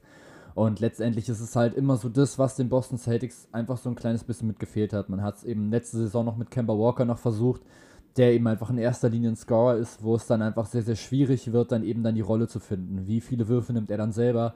Wie viel gibt er dann ab an eben Jalen Brown, Jason Tatum? Und letztendlich fehlt dann einfach, finde ich, einfach ja ein Spieler, der dann die Bälle eben gut verteilt und dann eben versucht dann Jalen Brown und Jason Tatum einfach, was das Ballhandling und das Playmaking einfach mit angeht, zu entlasten sondern sie dann vielleicht auch ein bisschen mehr abseits des Balles einsetzen zu können. Denn ich glaube, wenn du das eben schaffst, dass sie sich dann eben nicht jeden Wurf selber erarbeiten müssen, sondern eben auch einfach mal in gute Position gebracht werden, wo sie quasi dann in Catch-and-Shootern gehen können oder halt einen One-Dribble-Pull-Up machen können oder einfach mal einen Cut laufen können, dann fällt sie natürlich auch wesentlich leichter, so diese offensive Rolle, die sie eben beide haben, einfach wieder auszufüllen. Defensiv ist es klar, ist Derek White ein Upgrade. Was den Dreier angeht, muss man jetzt gerade mit schauen. Er hatte schon eine Saison, wo er irgendwie 36% getroffen hat oder knapp 37 sogar. Jetzt sind es eben nur 31,4%, nimmt aber eben auch relativ viel, strahlt also da schon, glaube ich, nochmal eine andere Gefahr aus als Dennis Schröder, auch wenn es jetzt in dieser Saison noch nicht so richtig mit funktioniert. Letztendlich ist es jetzt eben ein Trade, finde ich, der für die Boston Celtics schon so ein kleines bisschen gemacht werden musste, weil ich einfach so das Gefühl hatte, okay, man ist nicht so richtig zufrieden mit dem, was man hat irgendwie funktioniert es auch nicht so richtig, dann zumindest nicht dauerhaft. Man hat immer wieder so Spiele, wo dann eben Jalen Brown oder eben dann Jason Tatum einfach so gut sind, dass man die dann trotzdem gewinnt. Letztendlich steht man jetzt aber eben trotzdem auf Platz 7 aktuell im Osten, hinter zum Beispiel Teams wie den Toronto Raptors, vor denen man sich höchstwahrscheinlich vor der Saison ganz, ganz klar gesehen hat. Also als besseres Team auf jeden Fall. Und jetzt, glaube ich, ist trotzdem Derek White einfach ein Spieler, der jetzt hier auf jeden Fall schon mal weiterhilft. Wie siehst du das auf der anderen Seite für die San Antonio Spurs? Hattest du ja, glaube ich, meines Erachtens äh, vor der Saison als Überraschung der Saison eventuell mit angesehen, dass die ein bisschen Wind machen können in der Western Conference. Wie siehst du jetzt gerade den Trade aus San Antonio Spurs Sicht? Ja, ähm, leider ist es dann nicht so gekommen, wie ich es vor der Saison äh, erwartet oder auch ge gehofft hatte. Äh, ich denke, die Spurs haben eigentlich gezeigt doch, dass sie sehr viel Talent haben. Ich finde, sie haben eine sehr junge und interessante Mannschaft, aber man hat einfach auch gesehen, die Mannschaft war einfach noch nicht also, so weit, äh, war in vielen Spielen dann vielleicht auch bis relativ kurz vor dem Ende äh, gut im Spiel, aber am Ende fehlt dann die Qualität, um die Spiele zu gewinnen und am Ende stehen einfach deutlich, deutlich zu viele Niederlagen. Und ja, für die Spurs war jetzt ein bisschen die Frage, ob, dass, ob man halt, wer, wer, wer von diesem Team an jungen, talentierten Spielern ähm, ist jemand, den wir behalten äh, und den, den wir weiter aufbauen und was sind vielleicht auch wertvolle ähm, Assets, die man durch Trades äh, abge abgeben kann und dann vielleicht durch ähm, ja, vielleicht Veteranen oder ähm, andere Qualitätsspieler eintauschen kann, um dann halt auch wieder angreifen zu können. Deswegen ähm, war es durchaus, denke ich, auch sinnvoll, ähm, einen Spieler wie Derek White zu identifizieren, der einen Ticken älter ist, ähm, wo auch schon relativ klar ist, was dessen Ceiling quasi ist äh, und der durchaus einen guten Wert auf den Trademark hat ähm, und den dann halt gegen äh, vor allem natürlich auch Draftkapital ähm, einzutauschen. Ähm, und ich denke, das macht auch durchaus Sinn. Man, man sieht, dass DeJounte Murray, ähm, der vor der Saison ja auch von mir mein Pick auf den Most Improved Player war, um das mal anzumerken, damit ich nicht komplett wie ein Idiot dastehe, aber äh, der eine sehr, sehr gute Saison spielt. Also ich denke, um ihn wollen sie weiter aufbauen. Deswegen macht es für beide Seiten, denke ich, Sinn, dieser Trade. Ja, also ich meine, der DeJounte Murray-Pick, der war natürlich richtig stark. Wenn man sich das jetzt anguckt, dass der jetzt ähm, im All-Star-Game jetzt gerade mit vertreten ist, kann man damit natürlich schon mal auf jeden Fall sehr, sehr gut arbeiten.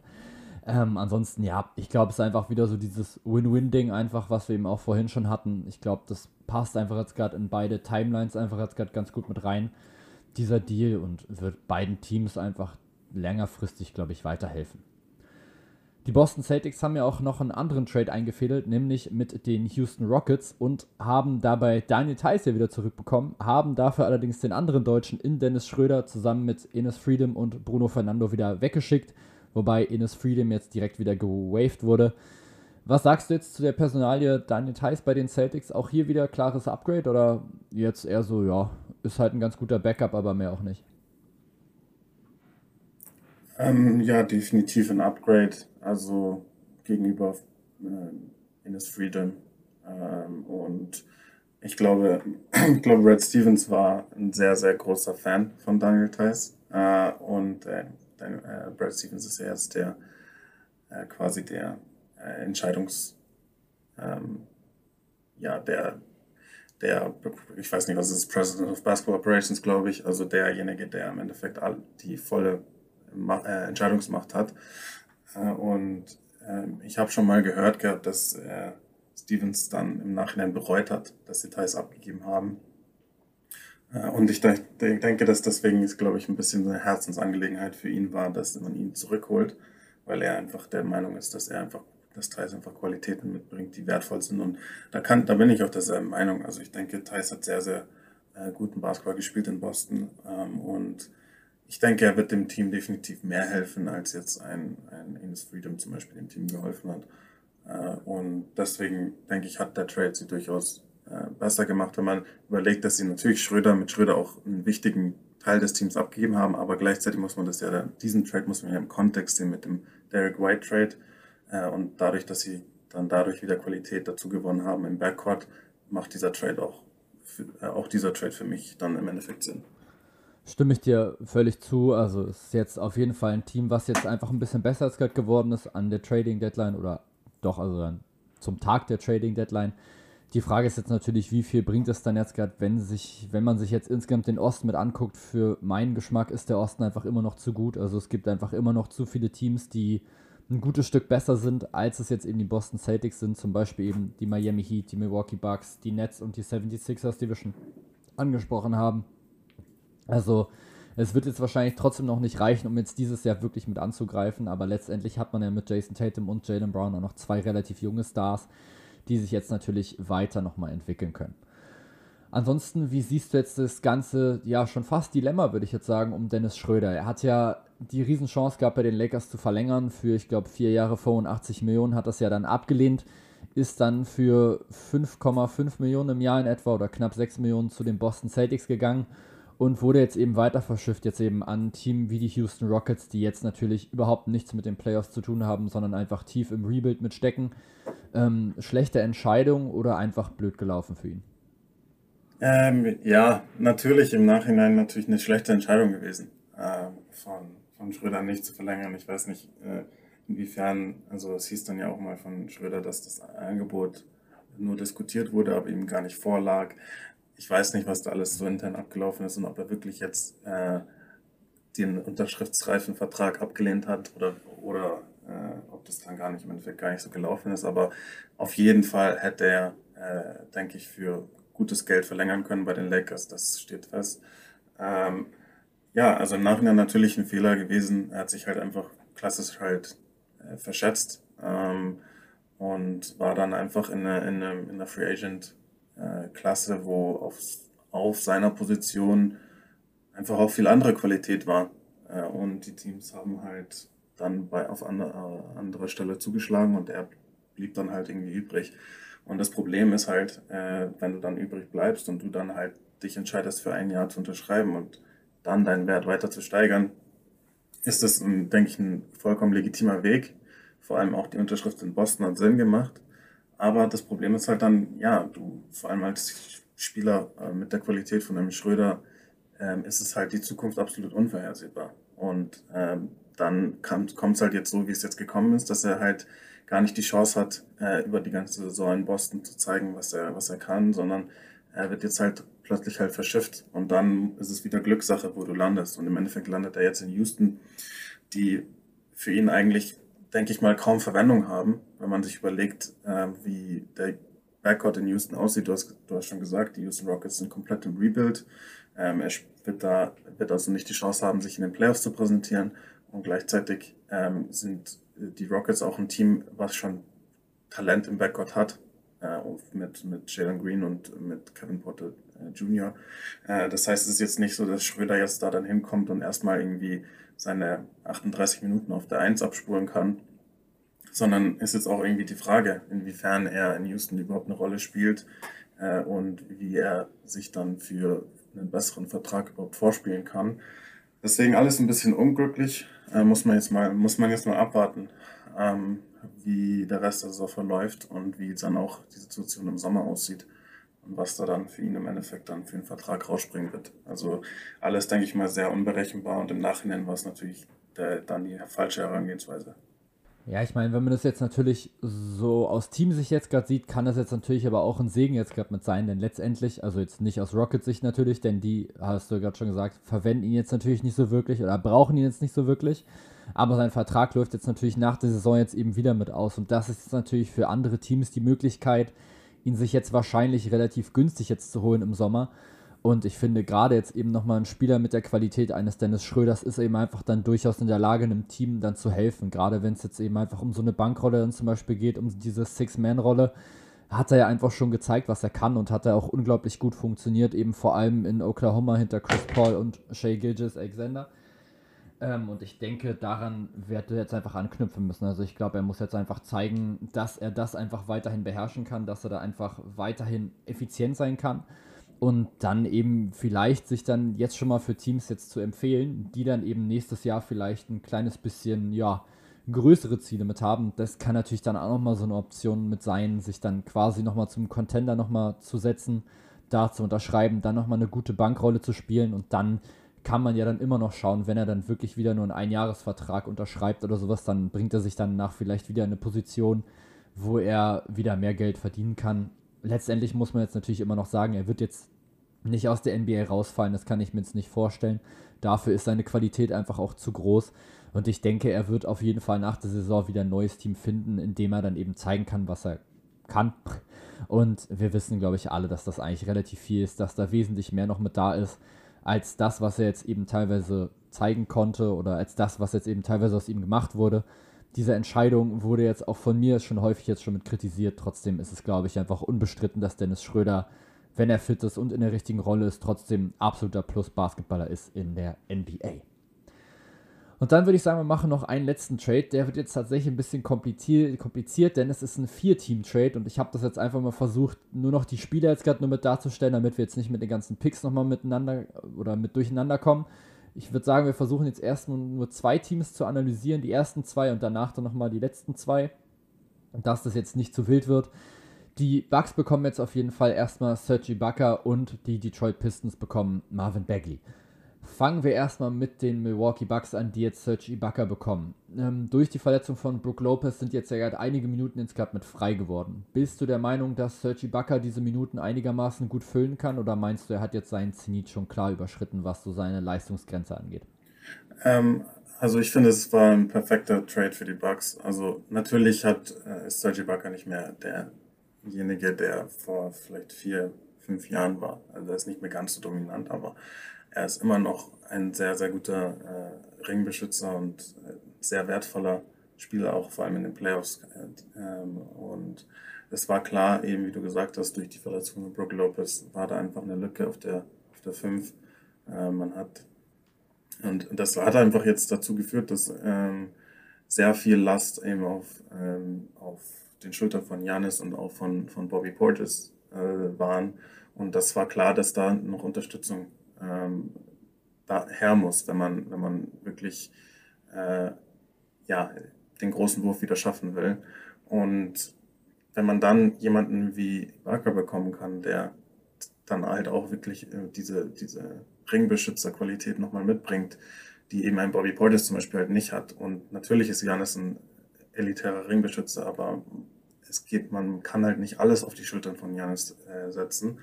Ähm, und Brook Lopez war einfach eben dieser wichtige Ringbeschützer. Deswegen macht es absolut Sinn, vor allem wenn man überlegt, was äh, die Bugs auch dafür dann abgegeben haben. Das war absolut äh, im Rahmen. Also ein absolut guter Trade für ein Team, das natürlich im, im Win-Now-Modus ist. Und deswegen macht das aus Bugs Sicht absolut Sinn für mich. Ja, komplette Zustimmung jetzt natürlich wieder von mir. Ich habe ja die Karriere von Sergi Ibaka, dadurch, dass er natürlich bei den Raptors war, ein ähm, bisschen mehr dann verfolgt, beziehungsweise dann sein Spiel einfach dann in diesem Moment. Und er hat ja auch wirklich viele Schritte nach vorne gemacht, gerade wenn man sich einfach so sein Shooting mit angeguckt hat. So dieses Pick and Pop damals, was er gelaufen ist mit Kyle Lowry, war schon immer ziemlich stark und sehr, sehr schwierig zu verteidigen. Und ich glaube, das ist jetzt ja eigentlich schon das Maximum, was du jetzt gerade hättest rausholen können aus Milwaukee Bucks Sicht. Du verlierst jetzt natürlich mit Brook Lopez eben einen Spieler, der vor allem eben für seinen Ring beschützen und dann eben offensiv auch für sein Spacing bekannt ist. Du bekommst jetzt eben einen Spieler in Serge Ibaka, der einen sehr, sehr ähnlichen Spielstil hat, gerade wenn man sich das jetzt eben so anguckt, also eben so dann den Wurf und dann so dann diese, diese defensiven Beschützerinstinkte. Und ja, letztendlich ist es jetzt quasi schon das Maximum, was du jetzt gerade eben machen konntest. Du verlierst eben dein Starting Center, holst jetzt aber eben mit Sergi Ibaka auch wieder einen Spieler einfach rein, der dir einfach absolut weiterhilft. Von daher auch hier natürlich wieder komplette Zustimmung jetzt gerade von mir für dich oder für deine Aussage. Und dann gucken wir jetzt direkt weiter auf das nächste Team. Das sind nämlich die Detroit Pistons, die jetzt Marvin Bagley bekommen haben. Der war ja vor einigen Jahren, ich glaube es müsste 2018 gewesen sein oder 2019 der zweite Pick im Draft bei den Sacramento Kings, hatte dann sehr, sehr lange irgendwie Verletzungsprobleme und scheint jetzt immer nicht so richtig mit in den Tritt, Tritt gekommen zu sein. Jetzt ist natürlich die Frage, kann er sich jetzt bei den Pistons weiterentwickeln? Letztendlich passt jetzt natürlich erstmal relativ gut mit in die Timeline mit rein von den Pistons, die jetzt sowieso natürlich gerade auf ihre jungen Spieler mit setzen. Glaubst du, Marvin Bagley schafft jetzt noch einigermaßen es zu rechtfertigen, dass er damals an zweiter Stelle gepickt wurde? Oder glaubst du, es wird jetzt schon sehr, sehr schwierig, diese Erwartungen noch zu erfüllen? Also ich denke ich denk nicht, dass er jemals äh, beweisen kann, dass er den zweiten Pick wert war. Also ähm, ich denke, dass, dass es, dieser Zug ist irgendwie ein bisschen abgefahren. Ähm, aber er kann durchaus zeigen, dass er ein sehr, sehr äh, solider NBA-Spieler äh, ist. Und die Qualität hat er auch. Und ich, ich denke, er hat in Sacramento auch äh, einiges vielversprechendes gezeigt. Ähm, und wie du sagst, es passt gut nach Detroit, weil Detroit ist ein Team, das gerade im Rebuild ist, wo er auch dann wirklich die Zeit hat, äh, äh, die er braucht, um sich zu entwickeln und um seine Karriere wieder zu beleben, quasi. Ähm, und ich denke, dass die, dass die Pistons auch mittelfristig wirklich einen guten Spieler mit ihm bekommen, ähm, der durchaus auch eine, eine Rolle spielen kann. Ähm, ob das dann tatsächlich auch eine Rolle bei den Pistons mittelfristig ist oder ob das dann im Endeffekt ein wertvoller Spieler äh, wird in Sachen, Tra äh, um in den Trades wieder einzubauen. Das kann man jetzt nicht vorhersagen, aber auf jeden Fall, denke ich, bringt er Qualität mit und ich denke, die, die, die Pistons waren äh, positiv, ähm, ja, haben positiv äh, mitverfolgt, was er bisher in Sacramento gespielt hat und sind einfach der Meinung, dass sie vielleicht aus ihm noch was rausholen können und dass sie vielleicht der Ort sind, wo seine Karriere wieder auf den, weiter auf den aufsteigenden Ast äh, kommt. Aber ich denke jetzt nicht, dass er äh, die Qualität ähm, erreicht, äh, die einen zweiten Pick im Draft jetzt rechtfertigt. Also ich denke, dass so, so weit wird es jetzt, denke ich, nicht kommen. Ja, auf jeden Fall ist jetzt Detroit, glaube ich, erstmal das Team, was sich jetzt auf jeden Fall sehr, sehr freut, dass sie einfach mal die Möglichkeit haben, diesen Spieler jetzt mal ein bisschen mit weiterzuentwickeln und dann jetzt eben einfach zu gucken, was ist eben der Wert eines Marvin Bagley, können wir den jetzt vielleicht selber mit einsetzen oder ihn dann eben zur Not eben weiter traden, wenn wir dann eben merken, okay, er passt jetzt eben doch nicht so gut in unser Konzept. Auf jeden Fall auch jetzt hier wieder für die Pistons ein sehr, sehr lukrativer Deal für mich. Dann sind noch die Los Angeles Clippers dran beteiligt gewesen an diesem Trade, die ja dann eben Serge Ibaka abgegeben haben. Sie bekommen insgesamt dann Rodney Hood und Sammy Ojeley auch hier muss man jetzt, glaube ich, sagen, das wird jetzt nicht so die Welt der Los Angeles Clippers jetzt mit verändern. Man hat jetzt eben mit Rodney Hood nochmal einen Shooter bekommen, der jetzt auch in den letzten Jahren immer so ein bisschen struggelt, wenn es einfach jetzt um Spielzeit geht. Also es war jetzt immer wieder so, dass er irgendwie getradet wurde. Ich glaube, er hat jetzt wirklich in den letzten Jahren extrem viele Trades durchmachen müssen, extrem viele Destinationswechsel und wurde irgendwie in keinem Jahr so richtig krass viel eingesetzt und konnte dann so eine richtig gute Rolle mitspielen. Ich glaube, das letzte Mal war irgendwie in Portland oder so, wo er wirklich ein bisschen mehr gespielt hat. Und mit Sammy Ojale bekommt man halt einfach nochmal so einen, einen 3D-Player, der jetzt hier auch einfach nochmal so ein ergänzendes Piece nochmal sein könnte, wenn es dann eben darum geht, dann einfach dauerfristig oder längerfristig dann einfach in der Defense dann gut am Start zu sein. Letztendlich muss man, glaube ich, sagen, dass die Los Angeles Clippers diese Saison jetzt einfach so ein kleines bisschen mit abschenken, dass sie sich jetzt eben denken, okay, ohne Paul George und ohne Kawhi Leonard ergibt es jetzt einfach nicht mehr so viel Sinn, jetzt noch weiter an Sergi Bucker noch mit festzuhalten. Wir gucken dann vielleicht, dass wir jetzt irgendwie vielleicht noch ein bisschen Cap Space nochmal mit freischaufeln können, um uns dann einfach fürs nächste Jahr mit ähm, besser aufzustellen. Oder wie siehst du das? Ja, ich sehe es genauso. Ich denke, das Hauptwort, was man da bei dem Trade erwähnen sollte aus Clippers Sicht ist, denke ich, einfach Cap Space. Also ich denke nicht, dass Ogilvy und ähm, Hood irgendwie in den Planungen der Clippers irgendwie eine Rolle spielen. Ähm, ja, mal schauen, wie das dann weitergeht und inwiefern sie vielleicht dann sich eine Rolle tatsächlich vielleicht erarbeiten können. Aber ich denke, der Sinn oder die Idee hinter des Trades war ganz klar, eben den Vertrag jetzt von Ibaka loszuwerden, ähm, der halt ja so ein Jahresgehalt von knapp 10 Millionen Dollar bei den Clippers hatte. Und ähm, ja, die Idee ist klar, man hat mit Norman Paul halt auch äh, einen Spieler verpflichtet per Trade, der sehr wertvoll sein kann äh, für, die, für die Clippers, aber der halt auch einen gut dotierten Vertrag mitbringt. Äh, deswegen war es einfach auch äh, sinnvoll, ähm, wenn man sich die Kadersituation hinsichtlich der Gehälter anschaut, einfach ein bisschen Gehalt loszuwerden. Und da war Ibaka dann vielleicht die richtige die richtige Schraube dafür, an der man dann drehen kann, weil, wie du auch sagst, diese Saison ähm, spielen die Clippers ohne George und jetzt ohne Kawhi sowieso keine Rolle um den im Kampf um den Titel.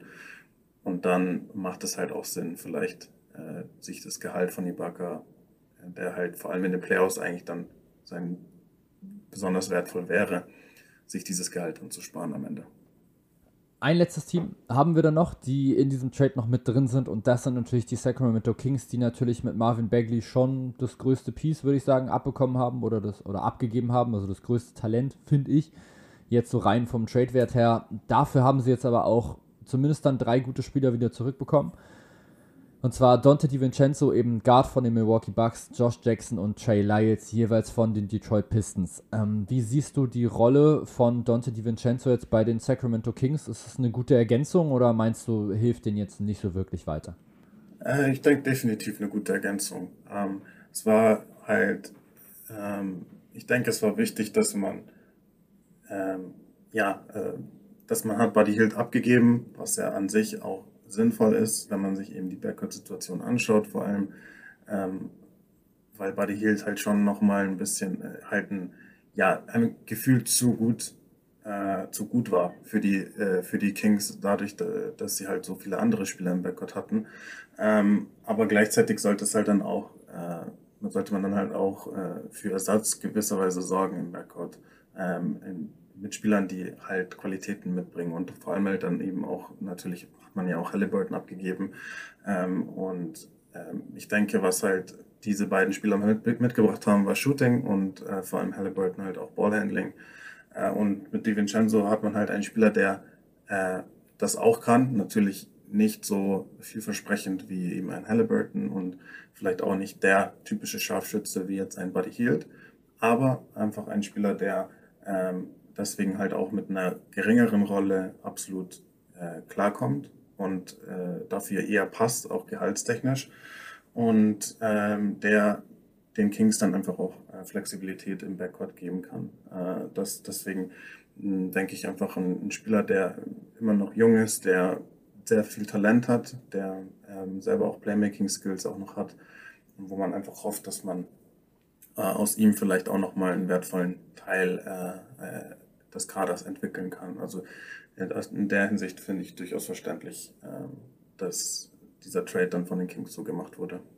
Ja, ich meine, Dante DiVincenzo hat jetzt eben auch schon gezeigt, dass er einfach ein guter NBA-Spieler einfach ist mit einem gewissen Talent. Ich glaube, die Milwaukee Bucks hätten ihn auch durchaus gerne behalten, hatten jetzt aber einfach dann durch dieses Loch, was dann eben auf der Center-Position durch die Verletzung von Brook Lopez entstanden ist, einfach dann eher die Nötigkeit oder dann die Notwendigkeit dann gesehen, dieses Loch dann eher wieder zu stopfen, dann eben mit einem Sergi Ibaka und dann dafür natürlich mit Dante DiVincenzo einen guten Spieler mit abzugeben, der jetzt aber auch nicht im Bucks-Roster jetzt komplett unersetzbar ist. Den Sacramento Kings wird er jetzt eben weiterhelfen. Mit Josh Jackson und Trey Lyles haben jetzt natürlich die Kings nochmal ihren Kader ein bisschen mit erweitert. Haben jetzt, glaube ich, einfach versucht, die weiteren Abgänge, die sie eben noch mit hatten, dann eben vor allem dann durch Spieler wie dann zum Beispiel Buddy Hield, einfach dann wieder so ein bisschen mit abzufangen, einfach dann durch ein bisschen Tiefe.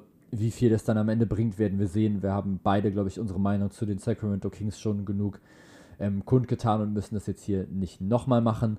Trotzdem hätte ich nochmal eine letzte Frage und zwar, wie siehst du denn die Aktion von den Los Angeles Lakers? Es wurde ihnen ja angeblich angeboten, Russell Westbrook gegen John Wall zu traden und sie haben sich dann dafür entschieden, das abzulehnen. Bist du jetzt der Meinung, okay, ich finde, man hätte es oder man hätte es vielleicht vers versuchen können oder bist du eher der Meinung, ja, ich glaube jetzt eher nicht, dass John Wall ihn jetzt so hätte weiterhelfen können, einfach nur weil er jetzt das ganze Jahr eben noch nicht gespielt hat? Ähm, okay, also man muss vielleicht erstmal dazu sagen, äh, keine der beiden Optionen, also Westbrook oder Wall, ähm, führt, würde die Lakers zu irgendeinem welchem Erfolg führen äh, und vor allem halt nicht mal ansatzweise dafür sorgen, dass sie um den Titel mitspielen. Ähm, trotzdem, und das ist jetzt meine persönliche Meinung, ähm, du weißt, ich bin kein Westbrook-Fan, ich war noch nie ein Westbrook-Fan.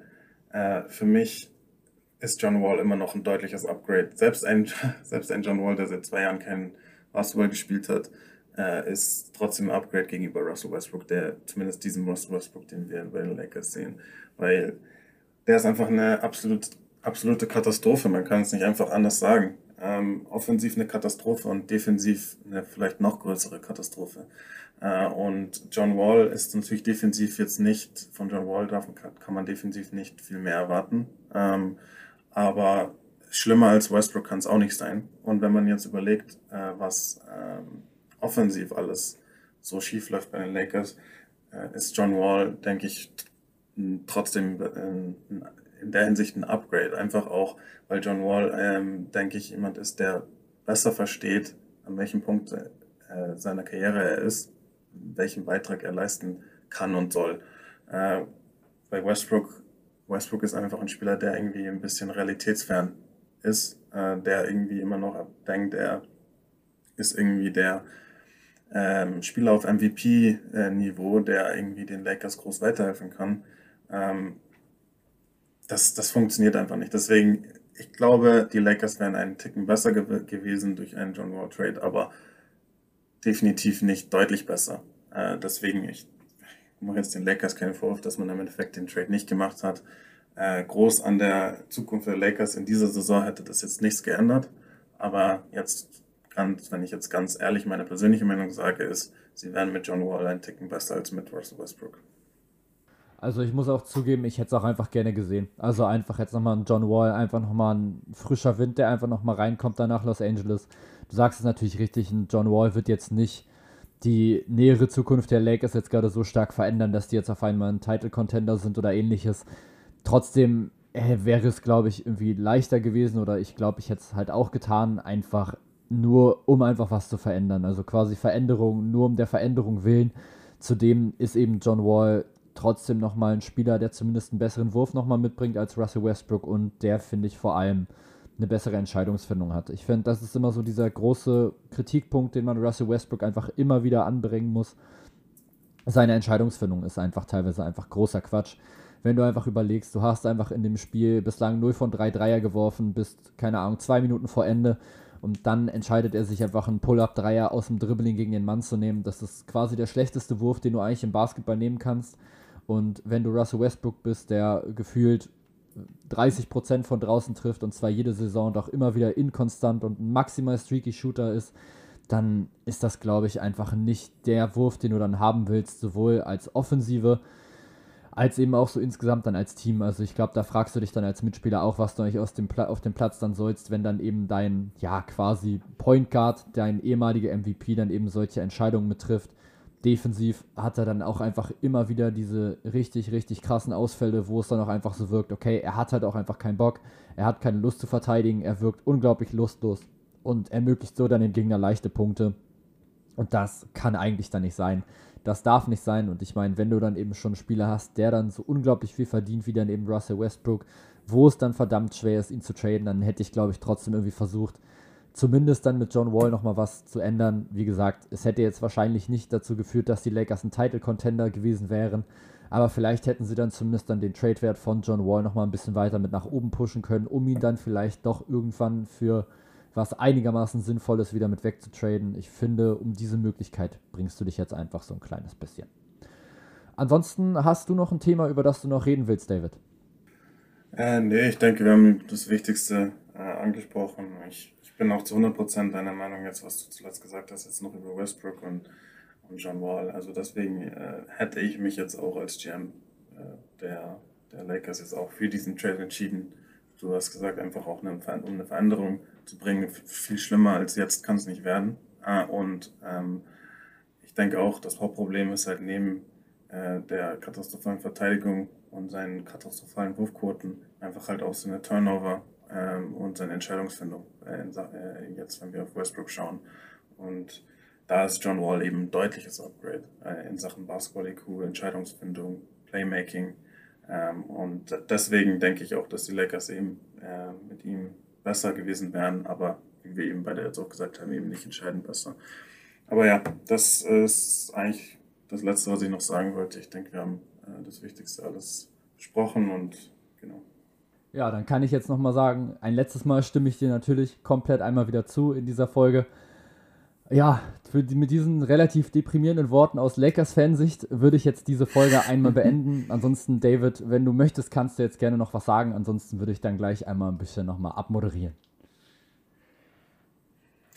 Ähm, ja, vielleicht äh, noch zum Schluss ein bisschen Eigenwerbung für äh, meinen Podcast, ähm, äh, den ich mit ähm, Max Kim zusammen mache, der Coach ist. Ich selber bin Analyst und wir haben den Podcast Basketballphilosophie, der Telefontalk, äh, in dem wir äh, über ganz viele verschiedene Themen sprechen.